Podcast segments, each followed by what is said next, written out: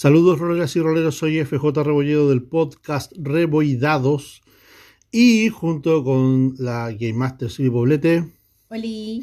vamos a terminar la semana, la última parte ya del desafío 30 días eh, de rol, ¿cierto? Ujú. Versión, versión del Game Master donde hemos estado respondiendo 30 preguntas, terminamos ahora, ¿cierto? Con relación a las experiencias que tenemos como Game Masters. Y Napo, ahora nos queda obviamente la última parte. Exactamente. Así que, eh, bueno, vamos a empezar con la última patita y les dejamos obviamente invitados a que si les gustaban alguna de estas preguntas, pongan en los comentarios, ¿cierto? En las diferentes redes sociales que ustedes donde escuchen esto.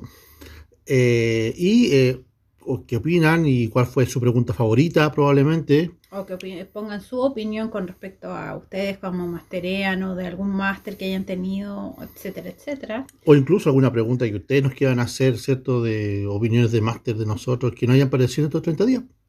Maravilloso. Todo es válido. Así que, Silvio, por favor, los honores. Partamos con la pregunta El día 22. 22.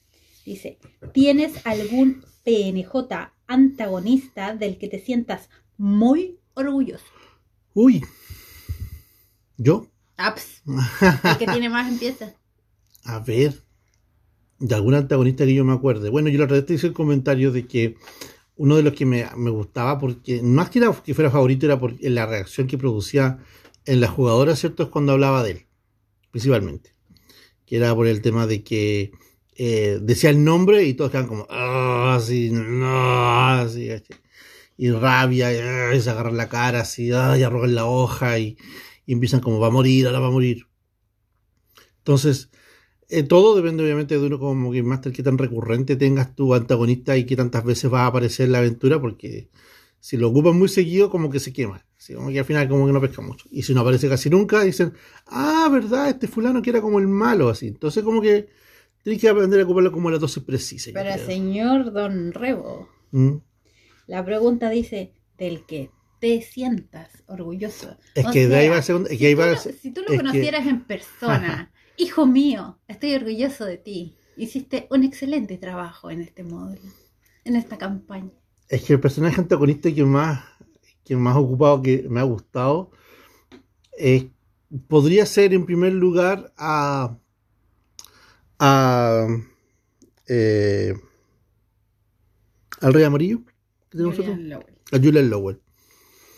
Y di- dije el tiro, oh, dije medio spoiler. Sí, ¿verdad? Pues sí, el tema de A fondo. veces, a veces es malo, a veces es, Es que ese, depende cómo lo ocupemos, pero Julian Lowell es una, es una fuerte de palabra que cuando tú lo escribes en un papel, que se escribe como con Y al principio obviamente, y Lowell al lado, la idea es que cuando yo arrugué el nombre, porque era entregaba como una tarjeta así, toda así, arrugada, así como de, como, es la que me queda en el bolsillo, y los jugadores veían esa hoja y yo le pasé esa cartita, vieron eso y como que vieron cómo estaba arrugado y quedaron como plop, así porque quedaba obviamente eh, la palabra solamente yellow eh, escrita. Y por otra parte, el tipo era dueño de una empresa que se llamaba las Empresas King, ¿ya? Que se hizo en ese momento en Tech, se hizo muy notoria esa empresa porque de una forma u otra era como eh, patrocinaba muchas actividades y apoyaba muchas campañas y qué sé yo. Pero sería como que sería como los primeros favoritos antagonistas. Otro antagonista que ocupaba mucho, me gustaba mucho era, era la Cross, que era, aparecía en, en Victoriana RPG. Que la Cross era un ladrón, ¿cierto? Que era, Pirata aéreo. era un pirata aéreo, exactamente. Y apareció en la primera acción, la más mejor de todas, es que apareció deshonrando, obviamente, a una de las jugadoras, ¿cierto? Haciéndole el clásico ataque de con mi sable no te hiero, pero te rajo toda la ropa. Ja, ja, ja. E- e- Esa con esa como que se sentenció solo también el tipo, porque si hubiera sido un ladrón regular, así como, ah, la Cross, sí, ese es el ladroncito, pero no, es la Cross el que me empiluchó, el que me sacó la ropa, morirá, ¿cachai? Así como que me... me No, no, no, no, no, no, no, no. No, po. No, yo me estaba bañando y él entró. Ah, él bueno. no me cortó la ropa al el zorro, no, él me vio en pelota, que es diferente. Oh, todavía, ¿viste? Tienen que casarse. Bueno, entonces el tema de que ese fue como el segundo. Y un tercer antagonista, eh, de una forma u otra, eran los que aparecían en la campaña de Anima que hacía yo. Porque son entre, porque son como entre antagonistas PNJ a PNJ de soporte que, aparecían de repente. Onda, aprovechando obviamente los nombres canónicos que aparecían, como los de la Cruz, por ejemplo. Hubo un personaje llamado Solaris de la Cruz, que era como un heredero y qué sé yo, que al principio como que nadie lo quería, todos lo odiaban, y después como que se acaba enamorando de él, después como que no, después como que sí, y al final así como... Y, y cuando aparecía, no aparecía para la alegría de los jugadores, a fin de cuentas, aparecía como para pensar de que el tipo iba a ser una carga, así de simple. Oye, no, pero estáis dejando tanto en el tintero. O sea, Yo, tantos eh, más importantes y relevantes, como el estúpido Dr. Wong, que se, Sí. se, se autoclonaba el desgraciado, más encima va a Es seguir que, dando... ese, es que esa historia superhéroes Oh. como que apareció como muy al final, nomás fue la relevancia porque al final apareció. Pero Eh. supuestamente Wong lo hicieron destruir muy al principio y fue. Nada, no Después tenía... se siguió clonando el desgraciado. Pero apareció como un par de veces más y fue. En cambio, por ejemplo, en Anima estaba el Necromante, sí. que ese sí era, era como más relevante.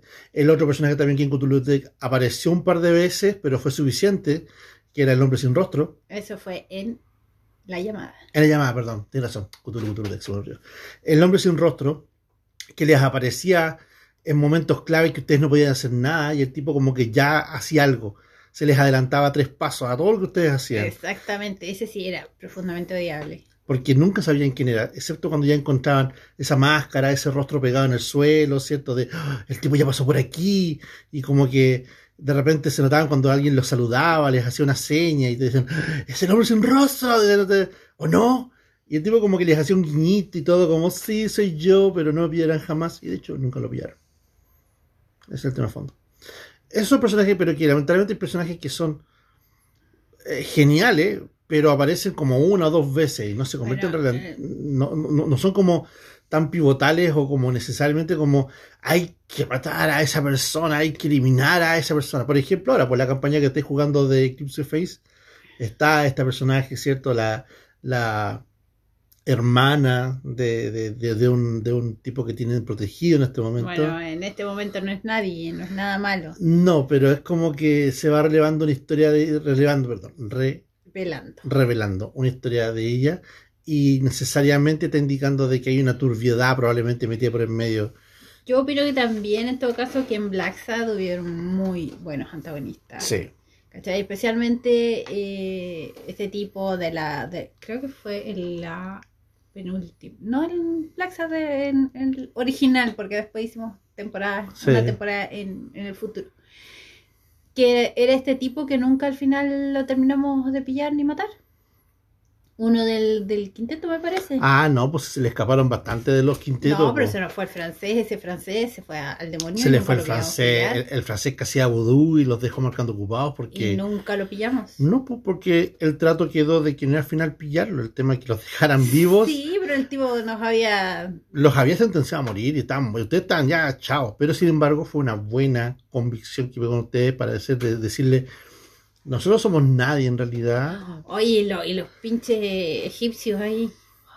esos son también, esos son buenos antagonistas, esos eran buenos antagonistas, los hermanitos, Osiris, no me acuerdo de los tipos, Creo que eran Isis y Osiris. claro, ya esos gatos, esos gatos, ¿cierto? Eh, ese- no, eh, gatos.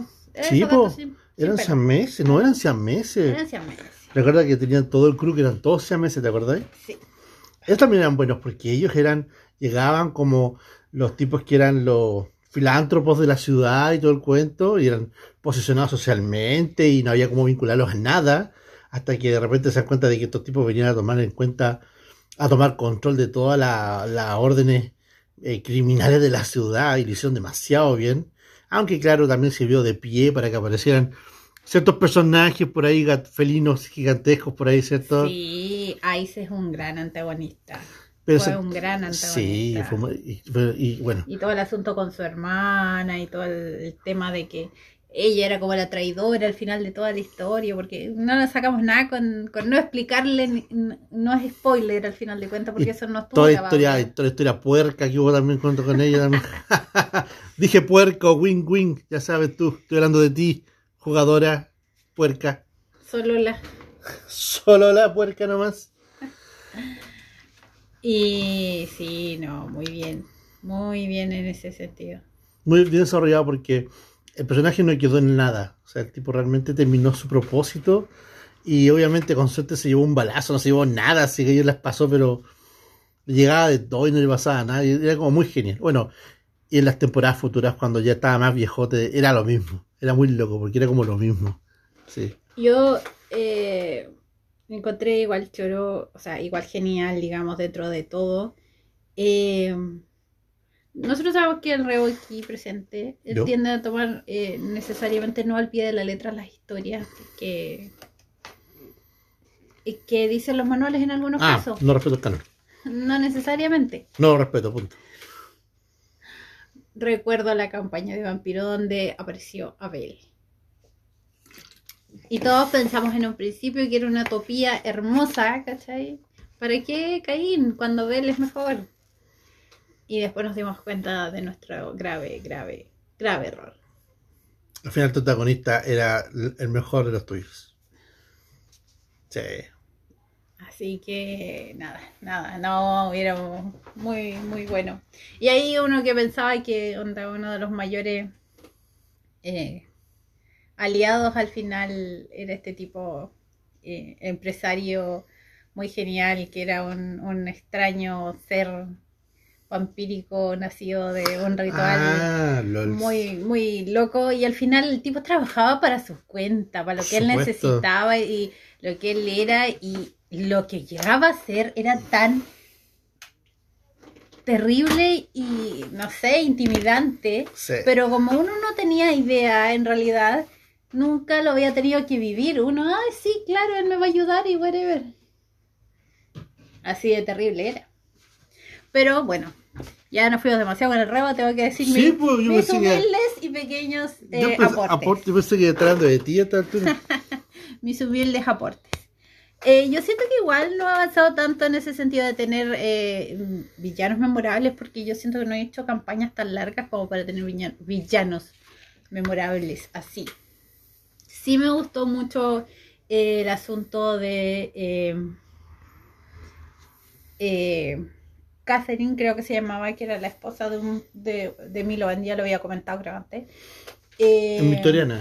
En Victoriana Claro. ya el, el tipo, sea, la tipa era, era terrible, era terrible, hizo, ocupó todos los medios habidos y por haber, ¿cachai? Para fregarle la vida a los jugadores. ¿Por qué? Por, el, por Pilogan, que era su ex marido, comillas. Bueno, sí. Porque estaba, o sea, los dos eran vampiros, los dos en teoría estaban muertos, entonces ya no estaban casados, en teoría, ¿no? No es hasta que la muerte, entonces los separé. Bueno, como sea. Y eh, en eh, lo que es anima, retomé algunos antiguos eh, antiguos personajes y antiguos villanos dentro de todo. Igual saqué un poco de todo y no ha habido grandes villanos ahí, así que no puedo decirlo ahí en ese Es instante. más grandes, más grandes pe- pe- personajes no jugador, más que grandes antagonistas, porque Anima te enseña a que más que personajes malos, son personajes dramáticos. Entonces, tanto como los jugadores, obviamente. Pero el tema de que los personajes dramáticos de la historia de Anima, cualquiera que tenga la paciencia y las ganas y el amor de leer el Gaia 1 y el Gaia 2, por ejemplo, los que son escenario de campaña oficial del juego, se dan cuenta de que los personajes que narran, desde el personaje más chico, desde el tipo que vive en el pueblo enamorado de la tipa que está al otro lado del río, hasta el compadre, el tipo que tiene los poderes más que en el universo, partir el mundo por la mitad, todos tienen un, drama, todos tienen un tema de fondo de existencia que les hace sentir dolor o mal. No- nadie queda feliz en Anima, todos tienen un drama así como malo. Entonces, por eso es que es genial tomar esos personajes, como tú dices, y tomarlo y decirle como, y ahora, él está, aparece el personaje, oh no, pero los quiere ayudar. Oh sí, pero igual quiere destruir el mundo. Oh no, pero se acaba de enamorar de uno de ustedes. Ahora pueden decir oh sí. Ah, ok, oh sí, dicen. Pero igual, igual siento que ahora, por ejemplo, en el último Victoriana que estaba llevando, eh, las chicas tienen más de un antagonista. Mm, ¿Ya? Y como que todavía no sienten al antagonista principal, no, no han pasado por, por enfrentarlo directamente aún. Pero sus pequeños antagonistas de la vida eh, están participando bastante bien. Sí. Hay una que tiene una relación bastante tortuosa con, un- con una persona y esta persona es realmente, o sea, se está convirtiendo en un villano por segundo, Ja. pero muy, muy, muy malvado. Y ha sido hasta fuerte para mí, ¿cachai? Tener que interpretar a alguien de ese, de ese tipo de, de maldad, digamos. Pero he encontrado por otro lado, ¿cachai? Que eh, es un personaje que es coherente. Es muy coherente. Yo la maldad por la maldad no me gusta. Ya. No me gusta la maldad sin sentido. No me gusta la gente que quiere conquistar el mundo y no, no va a saber qué hacer después cuando no lo tenga. O sea, Ya. ¿para qué? ¿Qué va a hacer después con él? Ya. Cuando ya los mataré a todos y me quedaré con el mundo. Ya. Un planeta vacío. Nos matará a todos. Claro. Y destruirá el mundo tendría que ser de forma Claro. normal. ¿Y después qué? ¿Flotas en el espacio Pero. mirando con felicidad de que lograste lo que querías pero eternamente? fui el último. Ja, ja, ja, el último ser fue mío. No sé. No, me gustan más los que tienen como por tienen como sus propios intereses, sus propias que, que van a lograr algo y ese algo les va a dar otra cosa, que les va a dar otra cosa y eternamente van a sentirse que están eh, completando un Como ciclo o que propia- están vengando algo, pero hay algo ahí, hay una Claro. línea permanente, ¿cachai? Que, que, que mm, se va a cerrar en algún punto, pero le va a dar paso a otra cosa, no sé. Ya, Y eso pero que cuesta desarrollarlo. humanos, Sí, eso. humanos, ¿cachai? Que tienen esa parte oscura. Eso cuesta desarrollarlo, definitivamente. Sí. Definitivamente que sí. Ya, creo que nos extendimos bastante en este tema. La primera pregunta. emoción. Llevamos casi 20 minutos. La emoción, la emoción. Faltan 7 más. El día 23. Feedback tras las sesiones. ¿Sobre qué necesitas más comentarios? A mí me llegan los comentarios solo. Como que hoy que fue todo el módulo. Al Reo le gustan los comentarios de ese estilo. Onda, ¿cómo estuvo el módulo? Fome. Ah, ok, nunca más me estrello. Adiós. Y me voy. Plim, plim, plim, plim, plim. Eso, No. Eso suena como cuando alguien cocina y le dicen, ah, bueno, sí, He comido, he comido mejores. no, no voy a cocinar nunca más. Claro, plim, plim, plim, plim. Le saco la sal, plim, plim. Pero, no, en realidad, han habido ocasiones que he tenido feedback y prefiero, por lejos, que de repente el feedback me llegue después, al tiro, así. Realmente después de la sesión, no una semana después o algo así. Porque de repente hay campañas que voy como muy metido y de repente tengo que pensar mucho a, futuro. Entonces de repente decir, es que sabes qué, Eh, esta persona, este como que no sé, algo raro, no hay, no hay como química, entonces pienso, pucha, si pienso que tiene que haber química y no está resultando, obviamente te sirve porque a ver cómo haces ahí el cambio, ¿cierto? El cambio de, de la personalidad, de los personajes, los PNJ, qué sé yo, y, y hacer que funcione. Pero creo que honestamente, ¿no? de esta parte recibo re poco feedback, así como, pues como, pum, esto es importante que lo escuches. Tu módulo, sí, no me gustó. Así como muy pocas veces recibo esa Ah, cuestión nunca he recibido comentarios negativos. Claro, ahora, feedback por otro lado, que han, han- han habido ocasiones que me han dicho obviamente que el módulo ha sido entretenido, que se han divertido bastante. Ahora había situaciones Pero- que, que, no sé, po, que no entendí esta parte, Claro. que, que quizás, ¿cachai? No sé, po, se alarga mucho un tema. Ahora lo que hacemos nosotros mucho aquí y con el Silvio presente y testigo y todos ustedes que están escuchando ahora, Silvia es espectacular para hablarme de cualquier momento de repente del día sobre, bueno, hablando de rol, ¿de qué, de qué estáis hablando? Yo cocinando. Sí, pues el módulo del otro día. Yo, ah, ya, yo tratando de enchufarme obviamente como modo, ya, pensemos de qué está hablando ahora. Y me empiezo a hablar, yo pienso que esta persona, y aquí y allá, y le pasó esto, y le pasó esto otro, y entonces yo creo que debería ser, no sé, así, y porque de repente, hoy no, estuve muy emocionante, lo que pasó, pasó". entonces yo empiezo como tratar de procesar y separar lo que ella me dice como una opinión versus, o sea, como su opinión respecto al módulo versus un feedback de qué cosa debería pensarse agregarse o no al siguiente módulo tal vez, ¿cachai? Entonces, eso, eso es lo que encuentro como interesante y me gusta. O sea, yo también frente aquí, pero sí, me gusta cuando habla así porque de la nada como que tú estás comiendo desayuno y te dice, yo creo que él estuvo mal. Estuvo, estuvo, ¿quién, quién- quién estuvo mal? El tipo, pues, cuando le dijo a mi personaje tal cosa, estuvo mal. Yo qué malo, decía. ¡Qué malo! Y gritaba fuerte y tiraba las cosas al suelo. ¡Qué malo! Qué malo. Y después hacía otras cositas. Qué malo. Entonces, eso lo encuentro igual genial. Me gusta, me gusta ese feedback que tengo con ella y como la conozco tanto, obviamente sé que va a haber un momento del día, en cualquier momento del día, que me va a decir algo en relación al rol. Y yo digo, sí, estoy preparado. para- Como que raro el día que pasó y no me dijiste nada respecto a la partida. Así que eso. ¿En tu caso? En mi caso, eh, no, yo siento que igual tengo la suerte de como mantener un, un chat con mi grupo. Mm, Eso es bueno. Así que en ese contexto, bueno, ellas hacen sus teorías y todo. Y me gusta leer ese feedback, me gusta leer su- lo que ellos pensaron de lo que tuvieron que vivir en el módulo. Porque yo puedo tener un concepto, una idea de lo que les digo y cómo se los digo, pero a veces a ellas no les suena exactamente como yo lo pensé.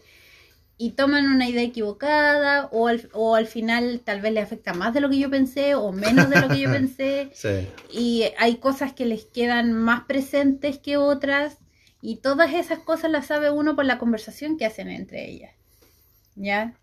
Y, y ahí uno sabe en qué enfatizar, en qué no y, y cómo va a venir lo que se viene. Incluso tengo una jugadora así muy, muy novata que tiene la brillante idea de, de salir con, "¡Ah! yo creo que va a pasar esto. Y yo digo, "Mm, puede ser. Y No lo anoto en no- mi libreta. Nadie ve cuando empiezo a escribir. Excelente idea. Así que probablemente no aparezca en este módulo, o quizás ni siquiera en esta campaña, pero siempre habrá una siguiente, ¿no? Pero igual va a aparecer. Firmado. Esos rayos dobles. Es una regla cardinal de los juegos de rol, No, jamás le sí, des sí, ideas al máster. Nunca le diré al máster. No hablen Ya, fuera dígalo de con emoción, dígalo como, así como lo quería decir. ¿Qué cosa? Ah, sí. Nunca le... No, no, pues con emoción, ¿por qué? De sí lo iba a decir con emoción. Nunca le des ideas al máster. Ahí está. Ya. Seguimos con el Por siguiente favor. día. Día 24. Relaciones entre PNJ y PJ, o sea, PJ y PNJ. Ah. ¿Cuáles destacarías como especiales? Nee. Yo destacaría como especial la única o las únicas dos que tuve aquí con mi rebo, porque han sido como dos, simplemente. Una, cuando yo estábamos en Star Wars y teníamos un principio de relación que podría haber funcionado Demonios. tan bonito, pero no pudimos seguir jugando. Pero se entiende que estamos jugando ahí. Entonces nuestra relación era como, como jugadores. Y el de leyendas que tuvo un final muy bonito, que no me lo veía venir y toda la cosa, ¿cachai? Ah, sí. Sí. Muy mandaloriano y te quedaste cuidando un bebé que no era tuyo. Bebé Yoda ahí. Porque era un bicho muy raro. eh, sí, ah, puede ser. Pero, no, no, no voy a contar esa historia. El robo no me va a mirar feo de nuevo. Ay, una historia de vampiro por ahí. No, por favor. Donde el Zuru ya nunca pescó a mi personaje. Hasta que me cambiaron de sexo y me hicieron hombre. Y ahí recién me puso atención. Maravilloso. Muy bien. Voy por eso. Todo rato. Dos pulgares arriba. Pero no, afuera de eso han habido muchas y muy bonitas. Como máster, ya, como jugadora tenía un montón. Y esa la va a decir el Reo porque él sido mi máster. eso Pero ya. como máster, yo he visto bastantes cosas bastante bonitas, historias bastante bonitas. Mm. Eh, en el pasado probablemente se me queden muchas más que, que, que conocimos, que pasaron y todo. Pero de ahora de último, eh, la historia eh, de Victoriana también, ya. Y, y esta tipo como pudo encontrar una relación, ¿cachai? Con... eh, encontró una, una pareja, ¿cachai? Con la que eh, fue feliz, pero tenía un problema porque igual sentía ese apego por el primer amor que había sido otra persona. Y, logramos hacerle un final feliz, una historia de amor bastante bonita, ¿ya? En la que obviamente fue muy loco porque vivió toda su vida casi al lado de esta persona eh, de la que se había enamorado y luego eh, en un punto de su vida eh, se transformó en un vampiro y siguió viviendo el resto de la vida con la otra persona que también era vampiro. Y logramos conjugar un poco, ¿cachai? Todo eso, todas esas pasiones que estaban ahí en ciernes.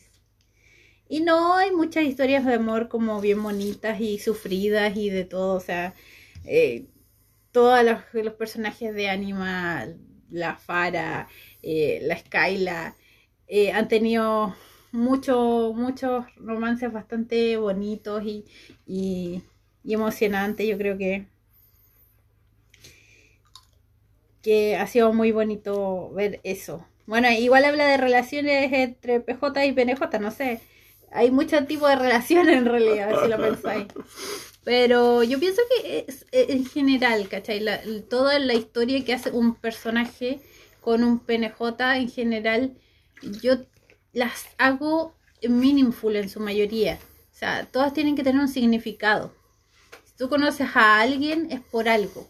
O sea, esa persona está obligada a volver a aparecer más adelante en algún punto. No puede como no, ay, sí, fue un amor de verano. No, mentira. O sea, esa persona probablemente va a tener una relevancia en la historia. Tiene que tenerla. Si no, ¿para qué te dijo tu nombre? ¿Para qué ese PNJ tiene nombre? ¿Para que no aparezca de nuevo? Por favor. Tiene que aparecer. y ese personaje se presenta. Hola, soy Manolo Ortega, el guardabosques sexy de este bosque. Y tú, va a aparecer de nuevo. Tiene que aparecer de nuevo. Tiene nombre y apellido tiene que aparecer de nuevo. Es como. Y es regla, es regla, es como casi canónico, tiene que aparecer. Pero por eso yo digo que a mí me gusta que tenga mucho significado la gente que sale, mm. que no sea gente al azar. Ya que hasta el más ignorado tenga una historia detrás que cuando los personajes se den cuenta, eh, se empiezan a cuestionar el, el por qué se desviaron tanto como para ignorar la presencia de esta persona.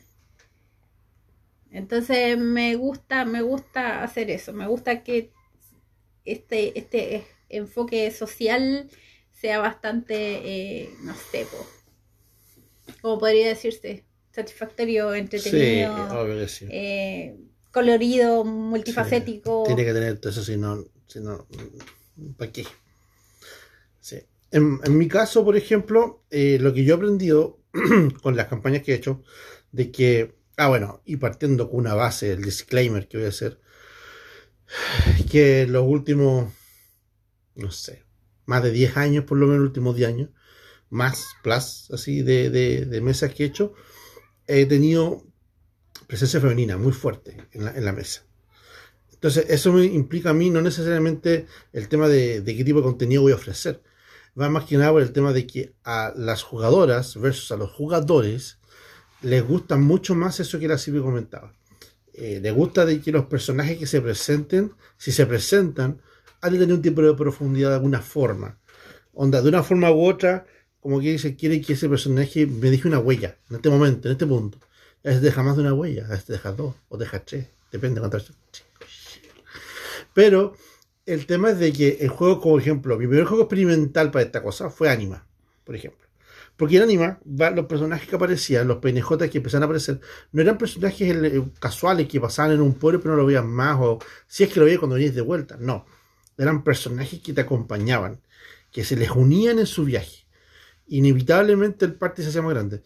Onda, pónganle nombre al anime en el que Prota de repente se le juntan como siete personas y lo acompañan para arriba y para abajo para todas las aventuras que tiene a mí en Anima era exactamente eso. Anima Beyond Fantasy.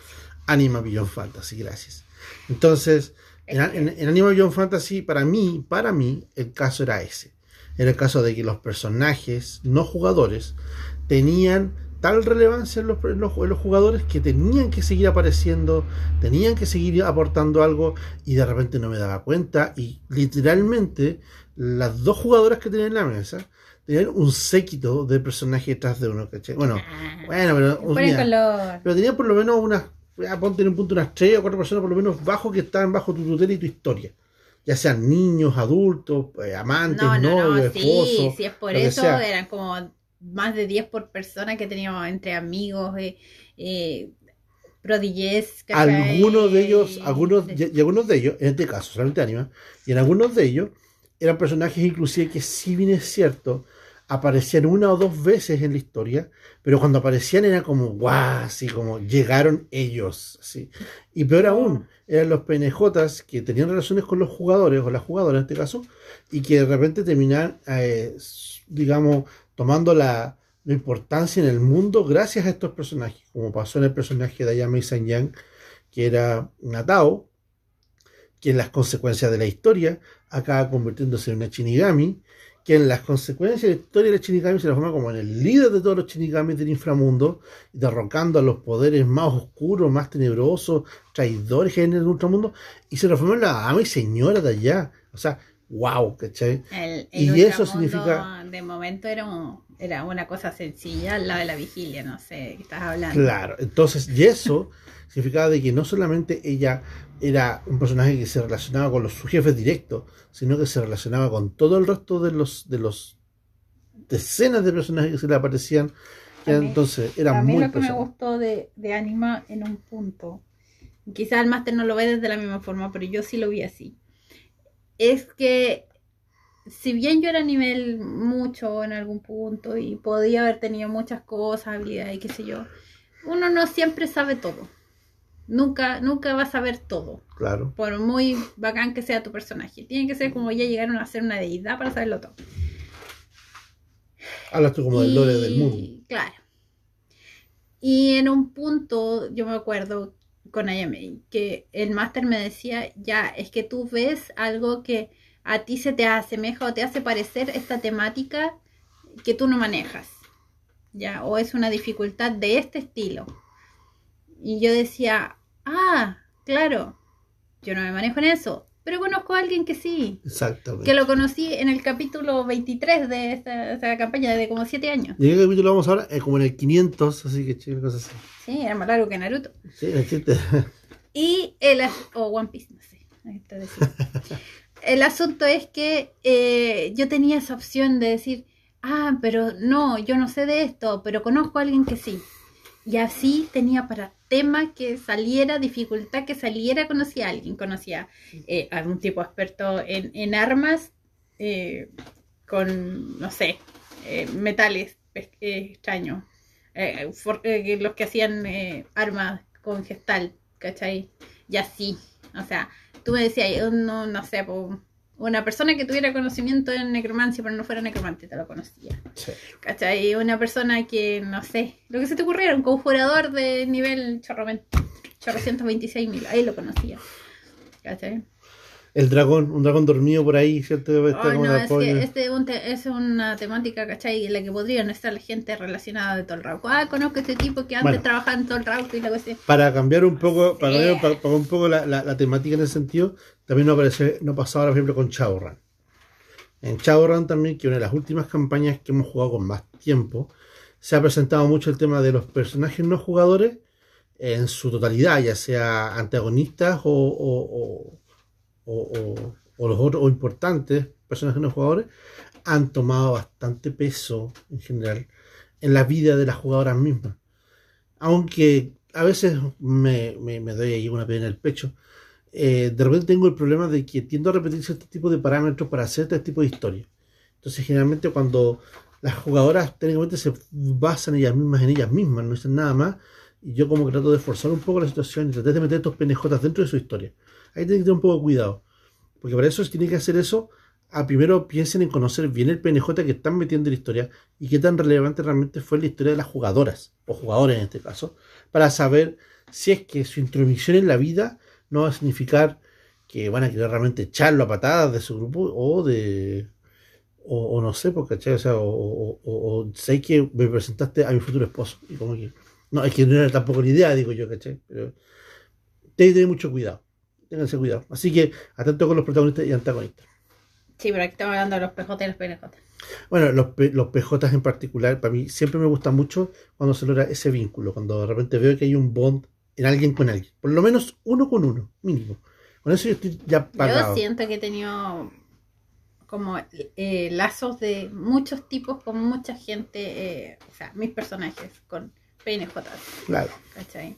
Por ejemplo, en el caso de Victoriana, yo me acuerdo que tenía como amistades muy relevantes, eh, amores, ¿cachai? Muy, muy apasionados y toda la cosa, eh, gente que quería proteger, claro. eh, gente que, que yo ayudaba, gente que sentía parte de mi familia y que no necesariamente lo era, y así, o sea, era, era el mundo completo, o sea, tenía todos los tipos de, de, de sentimientos ahí involucrados con un montón de, bueno, un puñado de gente. Sí. Y cada vez se juntaban más. Golpeaban la en esa época, estamos hablando de la De tetería. la tetería. Claro. La tetería, una hermosa tetería en una esquinita, en, un polito- en una parte media como clase media, y todos los días llegaba alguien, todos los días algo pasaba. La pequeña tetería y paticería Sí, francesa. maravilloso. Ya, ¿lo siguiente? El día 25. Uh. ¿Has creado algún mundo para una campaña de rol? Ja, tenía que decir y se dijo, dice la Silvi. Yo creo que por una parte, eh, tanto como crear una- un mundo, a veces tú tomas el que ya está, lo transformas y lo creas a tu comodidad y queda bacán, queda muy genial. O sea, ahí partamos por eso. No, no tengan miedo en agarrar, por ejemplo, ya volvamos a Anima Beyond Fantasy, agarrar ese mundo y denlo vuelta, denlo vuelta a su pinta. Traten de que sea un poco lo más coherente que ustedes creen que pueda dar, pero también piensen de que va a haber gente que les va a decir, pero eso no existe, eso no es canónico, no es nada, o sea, ¿de qué estoy haciendo, qué estoy tomando? Estoy seguro, viejo, es mi forma de tomarlo y mira, y hablen con seguridad de su mundo y van a ver de que van a convencer hasta el, el más difícil de convencer. En mi caso, por lo menos, las chicas conocieron Anima gracias al mundo que yo les presenté. Y ese era el mundo que aparecía, el mundo que aparecía, digámoslo así, en, en- en las hojas del trasfondo del manual core. Pero de ahí para adelante yo me tiré. Me tiré con historias en el futuro, historias en el pasado en algunos casos, en el punto intermedio, en donde un evento que pasaba modificaba todo el futuro. ¿Y para qué les explico de todas las veces que hice viajes en el tiempo? Mi peor error en algunos casos. En otros casos, las mejores historias también pasaban de eso. Y eso solamente en anima. Para mí en lo particular, la idea de crear mundos es eso, es, genial. Me gustan mucho los manuales de rol que te permiten crear tu mundo, que te dan las herramientas para crear tu mundo. O tu universo, por ejemplo, Machinations of the Flame Princess. Te dan la herramienta para, para crear tu propio universo, al margen de que tiene que haber una reina, tiene que haber princesas, lo que sea.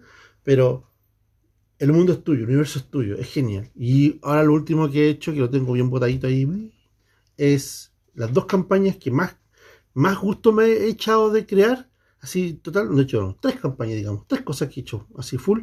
Que una es la de Victoriana, ¿cierto? La del pueblito, ¿cómo se llama el pueblito? Se olvidó. Eh, Em, Sattenshire. Sattenshire, Sattenshire, eh, que se llama Flores de Invierno. sí. ¿cierto?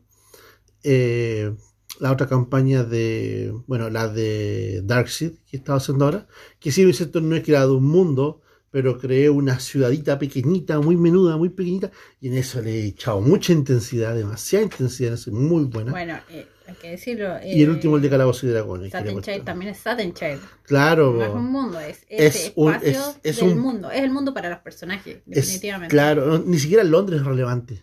Es como Sattenshire, el mundo, es el poblado. Esas 500 personas es lo que vale. Es el mundo. Claro. Y la última es Calabozo y Dragones. Que la- los reinos de siempre, que es lo que creí, que partí con un lore muy así diluido y han tomado mucho sabor. Y me gusta mucho porque Ah, todo. muy buenos PNJ ahí. Sí. Y un muy buen antagonista que también, o sea, también lo olvidaste. Estúpido archimago del mal. Ah, sí, pero hasta que lo derrotaron. O sea que está preso. Pero es que ya la maldad es algo relativo en este punto, así que ya no sabemos Tal cual. lo que es bueno y lo que es malo. Entonces, al final de cuentas, esos son los, por lo menos para mí recuerdo los tres mundos creados por mí que más placer me han dado. Y definitivamente lo recomiendo, chicos. Si pueden hacerlo, háganlo. Es muy recomendado, muy recomendado. Y partan con lo básico. Partan con lo que ya existe y ustedes retóquenlo y ya es suyo. Eso es suyo.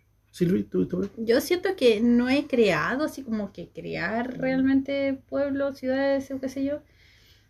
O sea, no sé, en Victoriana saqué algo que ya existía, pero como que igual empiezo como a juntar, pegar partes de otras cosas, que es como unos Frankenstein de la realidad. Y de la realidad, no de lo que sale en el manual necesariamente, Claro. o a veces también tomo algunas cosas del manual, pero obviamente bajo la temática de Victoriana.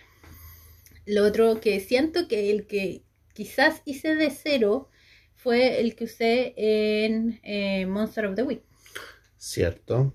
Pero Monster, es- pero Monster of the Week también te deja crear tu mundo, ¿o no? Mm, No lo sé. ¿No te acuerdas? O sea, sí, Sí, la idea es que tú no, no partes de algo preestablecido hasta donde yo tengo entendido. Claro, creo que te enseñaba a crear un mundo. ¿cierto? Mm, no, ¿No decía muy partido de una plaza y de ahí para afuera? no, Ah, pues ahí sí. No para nada. No, o sea, mm, si lo trae, yo no, no me perdí esa parte o se me olvidó, pero yo empecé, lo hice sola, Mm. por mi cuenta. El que te enseña también a crear un poco tu mundo es son muros urbanas. Te da los parámetros como para crear tu propia ciudad. Tampoco la seguí, también creé una ciudad ahí. Bueno, me parece. Esa es la idea, pues muy mal te a hacer eso. La, la ciudad es muy relevante en sombras Sí. urbanas porque todo, todo tiene que ver con la ciudad. La ciudad está viva Exactamente, la ciudad está y bien. lo que pasa en, el- en la ciudad, todo repercute por lo mismo. Sí, Porque la ciudad es un ente vivo. sí. ¿ya? Es genial eso. Tómenlo como quieran, pero la ciudad es un ente vivo. O sea, qué pena por aquellos que caminan todos los días sobre y no saben lo que está pasando bajo los pies. Eso es lo genial que tiene Sombras Urbanas. Ese concepto de la realidad y la realidad oculta hace que sea el mejor plagio a Mundo de Tinieblas que puede existir, pero al mismo tiempo es muy jugable. No es un plagio para nada, es totalmente diferente. Lo hallo yo, fíjate. Yo lo hallo muy diferente porque no tiene. Es otra la temática. Tú no podrías juntar así tan descaradamente Mundo de Tiniebla y que funcionara de la No, forma que obviamente que, funciona. no, por eso es que son muy Y tiene otro sistema también, o sea, todo, todos los, los vampiros son diferentes, todo es diferente. Sí, Así que y- y sí. sé que la comparación existe, pero no me adjunto a ella. Mm.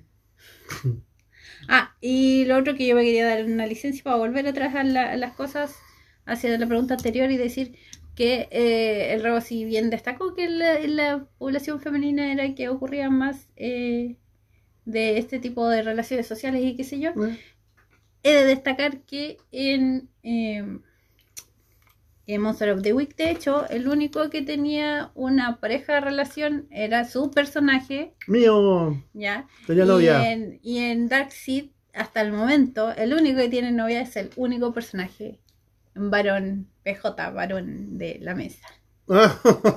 Pepi. Así que no me vengan con tonteras. El Pepi. Así que eso, no, si el Pepi ahí... Se hace no, el loco no, nomás.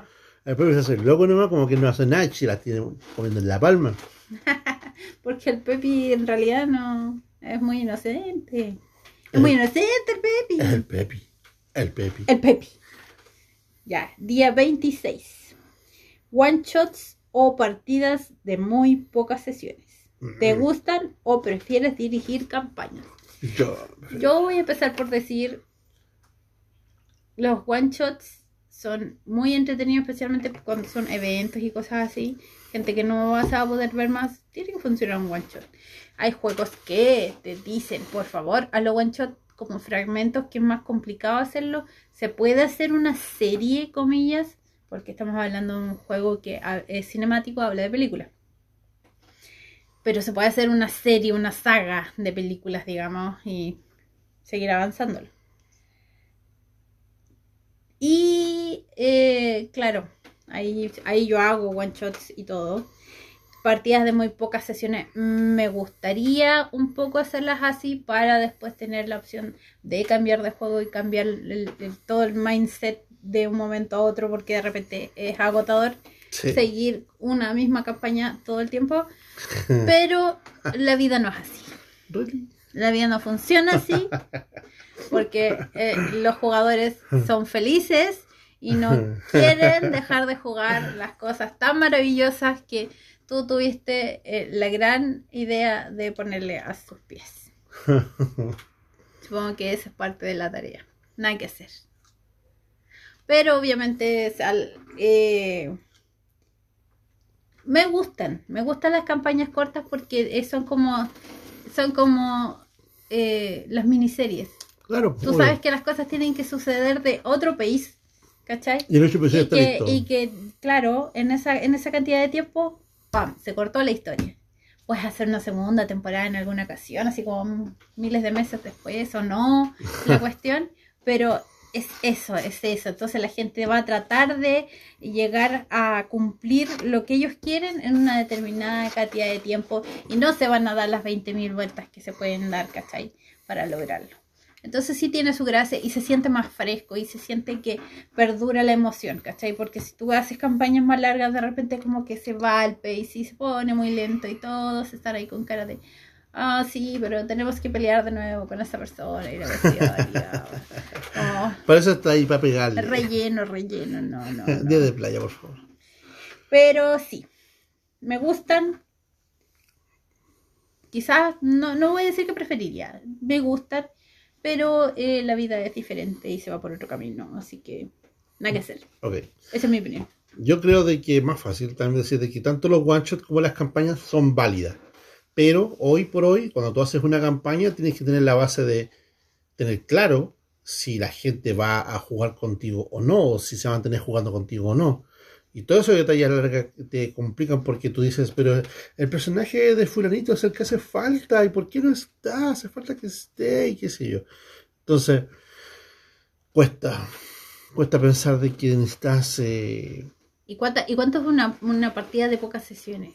Tres, tres episodios para mí. Tres episodios como un Entonces no hay caso, o sea, yo pienso que para pero, desarrollar yo comparto... y terminar una historia sería por lo menos unas 10. No, yo, yo, yo concuerdo contigo una cuestión de que para mí los one shots son literalmente para... No, one shot es un, una vez puesta en mesa y... Pero sabroso, sí, sabroso, contundente, rico, pero para una sola, una sola mesa y fue, nada más. Y las campañas para mí, las campañas tienen que tener una duración mínimo yo creo que unos 10 episodios, dependiendo de que tienes, claro, claro, pero dependiendo, que la está complementando, de la, la, intención que tengas tú de qué tan se llevan a jugar. Porque si vais a hacer 10 sesiones, pero jugáis 5 días por semana, o sea, en dos semanas la tenéis lista, se acabó, se acabó tu campaña. Y probablemente. No, estamos hablando de una sesión semanal. Sí, nosotros no jugamos así.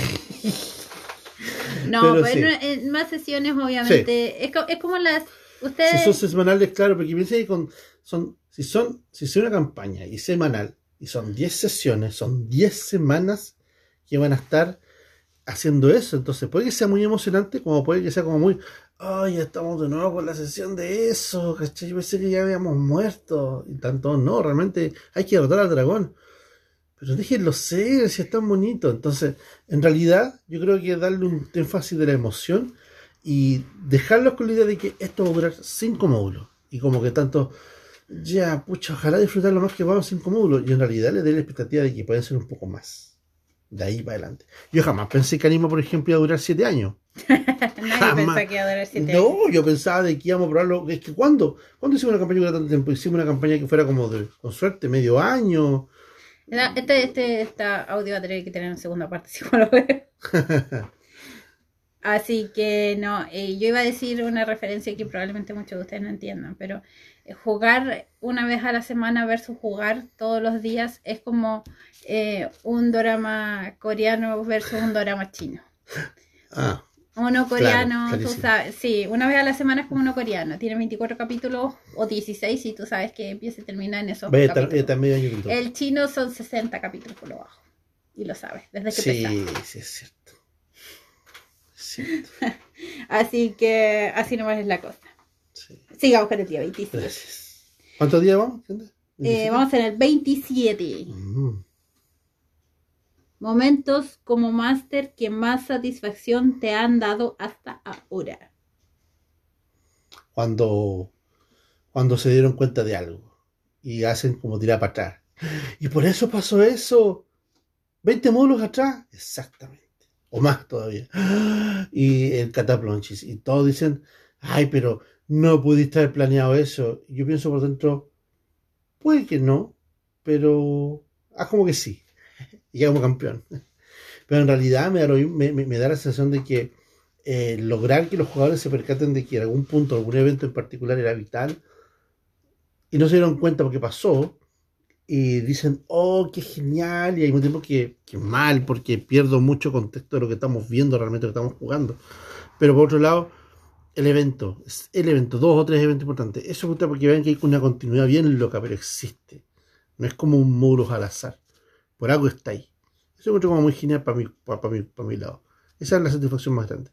Y obviamente el tema de que los jugadores, cuando jugábamos en mesas grandes, era que los jugadores eh, llegáis a la mesa y tanto como un área ya con un, un hambre de expectación de qué le iba a pasar ahora, de cómo continuar la historia.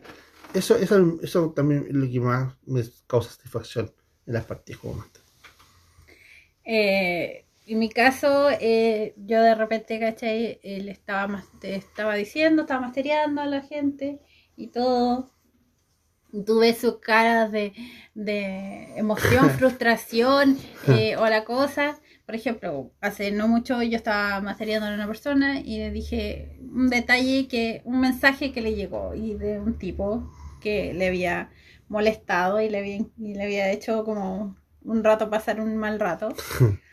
Y le manda un mensaje de nos volveremos a ver y la cuestión y qué sé yo. Y, o más bien el hecho de que cuando se encontró con él le, le decía como gatita y la que se le fue.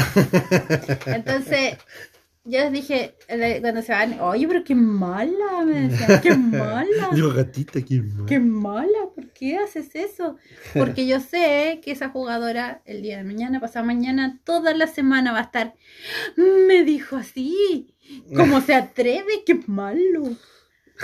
Entonces, esas cosas me dan satisfacción. Me dan satisfacción verlas contentas, verlas emocionadas, eh, que les llame la atención, incluso hasta si la situación es muy triste, ver que estaban tristes, porque eso significa que llegó hasta ellas la situación que tú les estabas mostrando, o hasta ellos, ¿ya? Logran entender cuál era el, cuál era el tema, logran entender el momento de la trama, y eso siempre es satisfactorio. ¿ya? Obviamente cuando llegan a la realización de que lo que tienen que hacer y lo hacen, es muy satisfactorio porque estuviste agarrándote los pelos para que lleguen a ese punto. Hay que decir. Día 28. ¿Hay algún PNJ con el que te gustaría jugar en campaña ajena? O sea, uno tuyo que te gustaría que, compartir un mundo como jugador. Mm. Descartemos a, a web. Yo la logo la aparece en todas partes. Por eso. Ah, sí. No.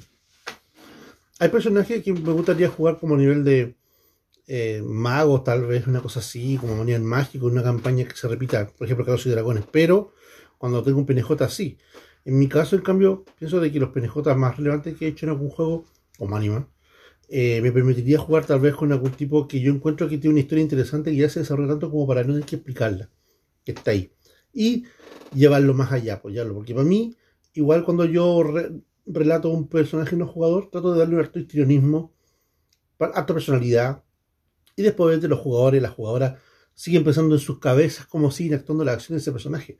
Pero ya tiré, y ahí se, le metí la semilla en la cabeza de cómo actúa, cómo es la persona, desagradable, agradable, qué sé yo, eh, orgulloso, no humilde. Entonces, agarrar un personaje de anime para mí, de los que yo he creado, y hacerlo jugable en, otro, en otra campaña de anime, sería para mí muy bacán, sería muy genial. Así que ya te, te diré la piedra, ya quiero hacer eso cuando hago una campaña contigo. Eh, a mí lo que me gusta, bueno, yo he reciclado muchos personajes, así que yo he jugado con muchos de los personajes que estoy, PNJ con los que, de los que estoy masteriando. He rescatado personajes de la muerte y del, del eterno olvido. Pero, pero, pero, también he creado algunos personajes y todos los hago de tal forma que, como dice Rob, o sea, es imposible que uno no quiera jugar al lado de los PNJs que uno crea porque uno los crea con mucho cariño. Si tú le pones nombre, ya le pusiste de todo, desde descripción física hasta personalidad, hasta familia incluso a veces, todo. Toda su vida ya está escrita. ¿Ya? Y hay algunos personajes sí que tú sientes que fueron infravalorados y todo, y tú sabes que son muy geniales y que tal vez te gustaría jugar con esos PNJs en algún lado.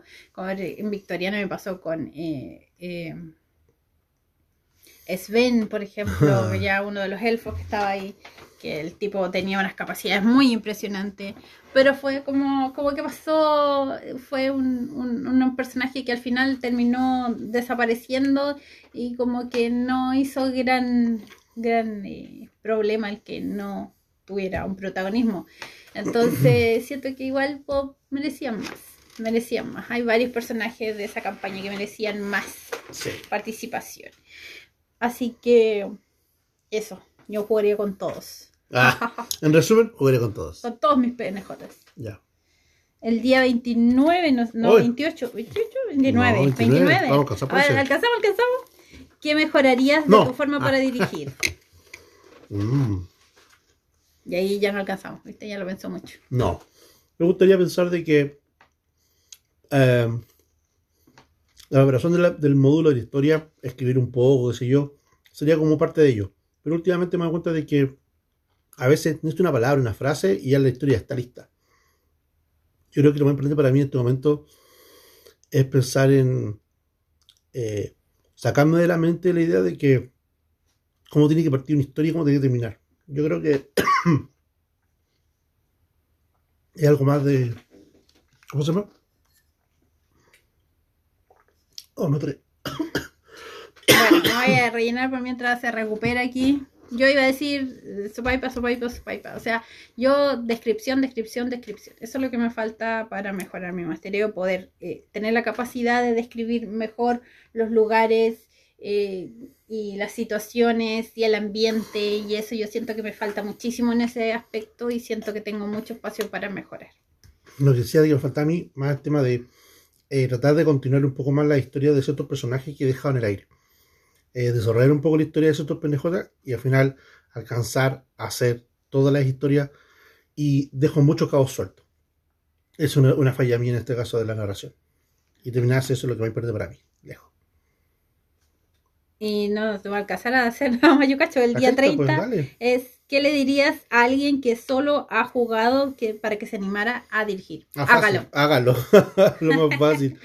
Eh, no, es póngale todo su cariñito, póngale todo su amor, sepa que los, los PNJ, eh, los PJ realmente van a hacer lo que ellos estimen conveniente, dales espacio para que lo hagan y disfrútalo. Principalmente disfrútalo, porque Sí. tus jugadores lo van a disfrutar contigo. Sí, para mí también el tema de no tener miedo a equivocarse. Tienen que jugarlo porque vas a crear tu propio estilo. Y no es un estilo a base de errores. Es un estilo a base de historias y la forma como tú las vas a narrar. Eso, lo- ese, ese es tu sello. Nada más. Y último caso, tengan alguna duda, obviamente hay un blog por ahí de Revidados que ayuda a los Game Master Noveles que se llama Escuela de Game Master en blog. Pueden buscarlo. Ya, ahora sí, sigamos con esto. Sí, eso a mí sería como lo más importante, lejos. es, eh, como dije al principio, háganlo, porque Sí. hace falta, hace falta. No digan, hoy no, pero es que hay máster tan bacanes de esto. No importa, no importa. ¿Por qué? Porque necesitamos todo tipo de máster, hay todo tipo de jugadores. Y todos partieron malos. No, no, no necesariamente van a partir malos. No, pero todos partieron con miedo, todos partieron con inseguridades. O sea, nadie partió siendo un buen máster.